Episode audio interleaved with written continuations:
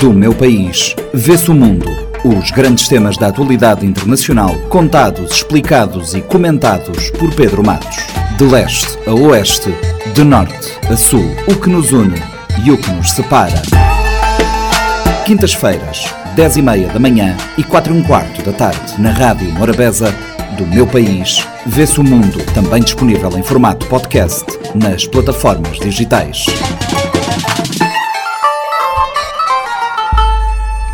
Na edição de hoje, dois temas para análise de Pedro Matos: o discurso de Vladimir Putin e a escalada de conflito no Sudão. Pedro, comecemos pela Rússia. No seu discurso do Dia da Vitória, Putin disse estar a ser vítima das elites ocidentais e considerou que a civilização se encontra mais uma vez perante um ponto de viragem. Que leitura deste esperado discurso? Olá, caros ouvintes do nosso programa.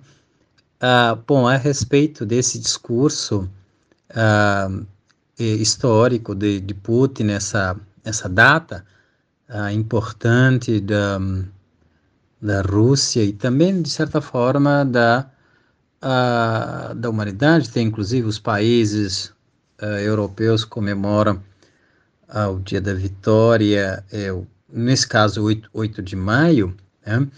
é, razão do, da luta contra, contra o nazismo. É. Mas o que, que representa essa, o que, que a gente, qual a leitura que nós podemos fazer desse discurso? No caso específico, uh, o discurso de Putin no contexto uh, da guerra uh, Rússia-Ucrânia, eh, nós podemos entender que já esgotaram as munições, as retóricas de Vladimir Putin em termos, em termos de de discursos, embora a data seja uh, simbólica, um, a culpabilização da situação que se encontra, um, a, a, a, questão do conflito da, envolvendo a Rússia, a Ucrânia por parte dos países é, ocidentais, né, não, não encontra ali todo um, um fundamento. Né? Então, a, Uh, embora essa data seja importante é, por ser ali a, a, a, vitória das tropas soviéticas sobre a Alemanha nazista na Segunda Guerra Mundial, é, e marca também uh, o dia da parada militar na Praça, na praça Vermelha, uh, o Putin compara essa luta contra o nazismo com a luta que ele está realizando, né, segundo a segundo o próprio discurso de Putin, é contra os ucranianos ali na região de, de Donbass, em defesa da pátria, pátria russa. A comparação é desproporcional, porque realmente o que aconteceu no desfecho da Segunda Guerra Mundial não apresenta semelhança com o que está acontecendo na, na Ucrânia, que iniciou-se com uma invasão e se estendeu numa guerra com várias uh, vítimas. Putin também nesse discurso lembra ao público que o assistia da memória de orgulho uh, dos heróis russos que deixaram uh, essa memória dessa grande guerra contra a Alemanha nazista, o que também não se pode uh, esperar em relação ao a guerra uh, com a Ucrânia é, ter esse é, esse orgulho também por parte da população uh, russa ao apoio dessa população o que está acontecendo na na Ucrânia. Bom, além disso, ele narra o histórico de eventos que culminam na operação, o que ele chama também de uma operação à Ucrânia, ou então é, de um ataque preventivo à agressão, dizendo que esteve disposto a negociar o conflito na região, mas os países, o bloco do OTAN, não, não, não, não ajudou para isso, aumentando inclusive o reforço militar, o que deixa ah, poucas opções para para a Rússia, o que não fosse ali, o uso da arma da guerra. Assim, então, na perspectiva de Putin, a Rússia acaba uh, tendo ali a única opção, a que resta, lançar uh, um ataque preventivo à agressão. É, é um discurso, portanto, que coloca culpa no Ocidente, mostra que a Rússia não tinha mais opção se não agir e que o país é vítima das políticas uh, ocidentais. É, portanto, as munições retóricas estão, estão acabando. Né? Isso não quer dizer que no campo da batalha as coisas estão esfriando, antes pelo contrário.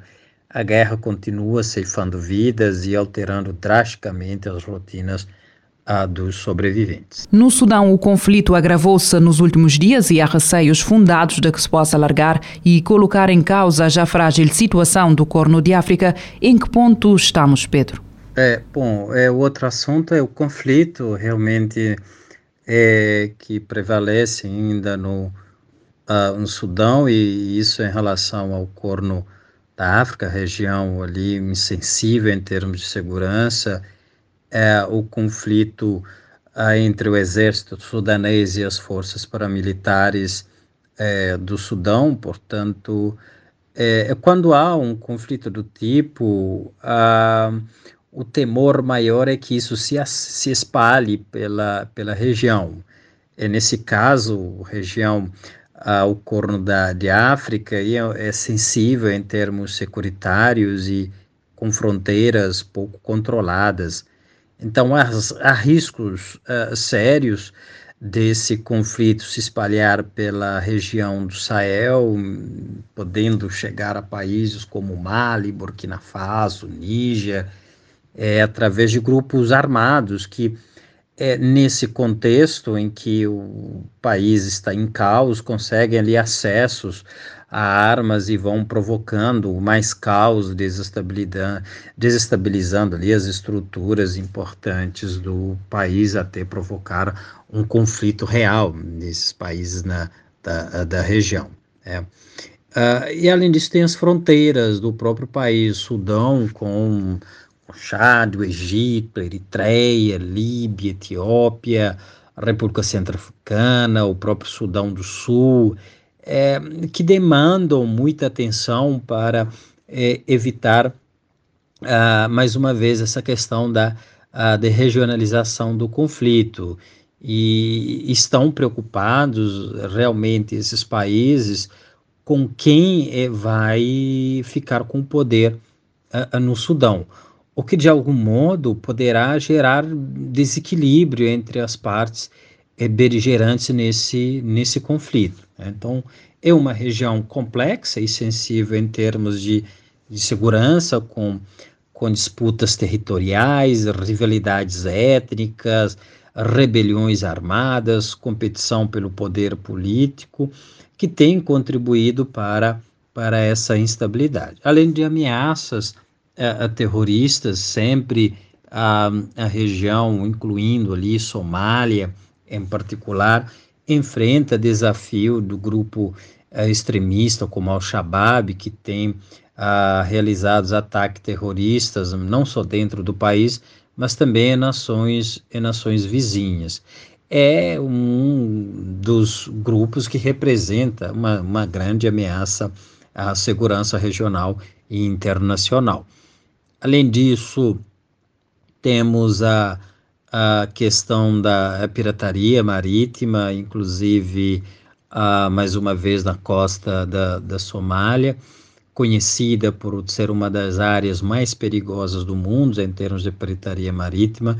Então, imagine, com esse conflito, como que a região fica muito mais insegura. Grupos de piratas é, podem atacar navios comerciais, como tem acontecido, afetando o comércio e a segurança da navegação nessa, nessa região. É, a região também está localizada, é uma área é, estratégica importante, e, e aí a instabilidade é, de um país pode ter ramificações para os países é, vizinhos, resultando aqui influxos de, de refugiados, tráficos de armas e instabilidade uh, transfronteiriça. Sabe-se que decorrem negociações mais ou menos secretas na Arábia Saudita. Que papel pode ter o país e que esperança existe? Bom, é justamente esse temor de instabilidade regional eh, que está eh, atraindo a preocupação da Arábia a Saudita nesse, nesse conflito. Né?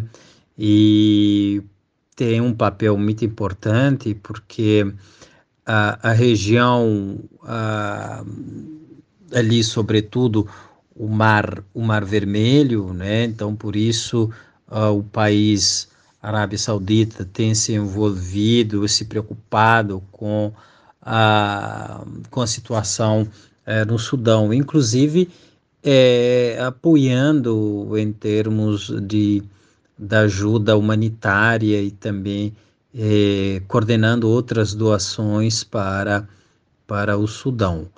Uh, mas quanto à esperança, eh, não, são, não são muitas, pelo menos agora, porque também as negociações estão começando, né? mesmo uh, no momento que acontecia algumas conversações ainda continuavam bombardeios, ataque uh, na cidade capital, é, Khartoum. É, então essas as negociações normalmente demoram muito a produzir um resultado e um acordo é, que seja ali benéfico a todos, as, sobretudo as partes é beligerantes que não que não querem ceder e que acham que têm condições individuais de ganhar a, a esse conflito. Então não vejo a necessidade ali de ceder nessa, nessa parte, o que é meramente uma, um cálculo muito, muito mal feito quando uh, se está dentro do conflito e não vê por fora o que realmente está acontecendo e a tragédia que isso está uh, provocando. Né?